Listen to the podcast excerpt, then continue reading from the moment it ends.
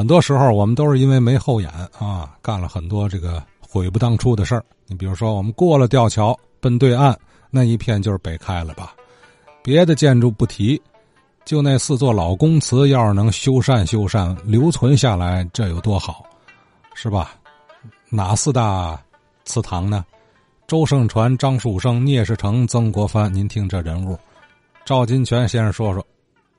嗯，节目当中呢提到了北开有很多呢祠堂命名的街道，但是呢不知是哪一位，所以呢今天呢我分别呢说一说。先说一下呢周公祠，这个周公祠啊是为了纪念淮军将领周盛传和他的哥哥周盛坡而修建的砖祠。吕宾厂北面有周公祠后街。所以呢，推测这个驴品厂是不是周公祠的这个原址？第二个呢，就是张公祠，约在十九世纪初呢，就是为了祭祀呢曾经直隶总督的这个张树声而建。这个张树声啊，也是安徽合肥人，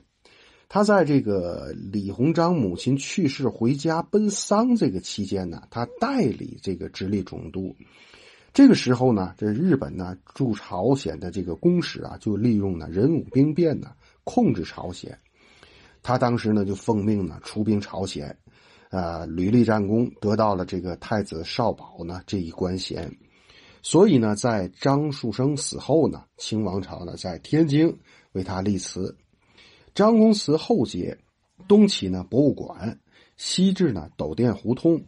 这条街呢，因位于呢这个张公祠的后面，有利和毛巾厂、印染车间等单位，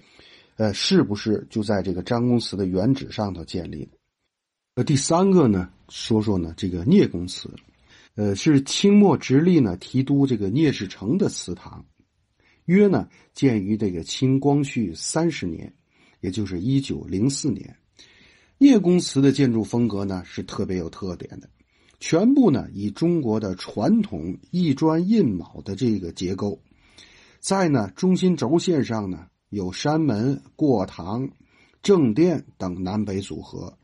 呃，这个院内呢四周呢还有这个回廊，在正殿前面呢是灰条石呢铺路，方砖呢漫地的这个正方形的有个大月台，正殿呢两旁呢设有呢东西两个小跨院各呢建这个北房三间，另外呢在山门两侧呢各建有东西耳房，一共是三间。更值得一提的是呢，这个聂公祠的这个整个建筑呢，比四周呢平地呢得高出近一米，所以呢，如果走进这个大门呢，得上呢五凳台阶前院呢有一个东西向的长方形的池子，种了各样的花卉。后院呢，使用这个方砖铺道。祠堂的这个外边周边看呢，这个四周呢为高墙，除了几个这个沟眼儿呢通这个墙外呢，只有呢通过大门才能进到这个院里头。这样的设计呢，是为了防潮湿与那防水，还有防盗。在正殿内呢，供奉着这个聂士成的灵牌，还有画像。摆设着这个供桌以香炉等祭祀用品，这些呢都是被改作那个三条石博物馆之前的情景的描述。如果呢有当年呢见过此建筑的老先生呢，您能不能给我们呢描述一下？聂公祠呢是赤建这个祠堂，虽然呢聂公祠呢为赤建，但呢当时呢拨款不足。再加上当时这个物价也不稳，经办人呢在营私舞弊这些原因呢，啊，督建人呢不得不用收敛民税督建，所以呢使其建筑呢那个一拖再拖，一直到一九零二年的这个聂公祠呢才建，一九零四年呢基本就建成了。在聂公祠建成以后呢，利用率呢也不大，每年祭祀活动呢只是一次。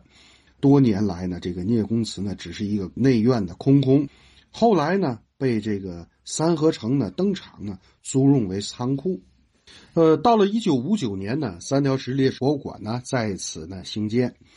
后来呢，几经这个扩建展示，院内的这个旧貌啊，基本上呢逐渐就被消失。再加上一九七六年这个地震，它的正殿的屋脊呢被震裂，两端这个顶角处这个这个卧龙背剑呐等装饰呢都被震落了。后来呢，这个区里呢就想呢建立一个新的历史博物馆，就是于呢一九七七年呢拆除这个原建筑，重新呢建馆。至此呢，这个聂公祠呢就夷为平地了。呃，最后一个呢，我再说说曾公祠。这个曾公祠呢不在北开，在南运河北路的这个北侧，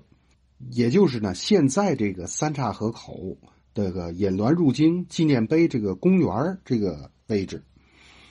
是为呢清末直隶总督曾国藩的这个祠堂。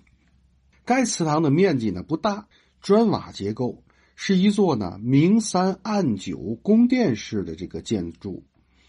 呃，建于呢这个一九呢一零年，一九三七年呢曾公祠呢呃改为这个安清家庙，还曾经呢用过高阳会馆，这个一九四五年以来呢先后呢改为那个上义小学，还有金钟桥小学，建这个引滦入京纪念碑之前呢。是三条石中学。哦，还有个高阳会馆，您看，这个还真少听说了啊！在曾经就在这个曾公祠里头，呃，曾公祠应该说是留存最晚的了吧？呃，现在要说也还算有，据说啊是原砖原瓦原木料异地复建，呃，摩天轮下面能看得着啊。嗯，现在好像是不是还荒着呢？其实这地儿挺好啊，我看呐，要是能作为咱们《话说天津卫》节目线下老天津们聊老事儿的基地，这倒不错，还能办点活动、办点展览什么的。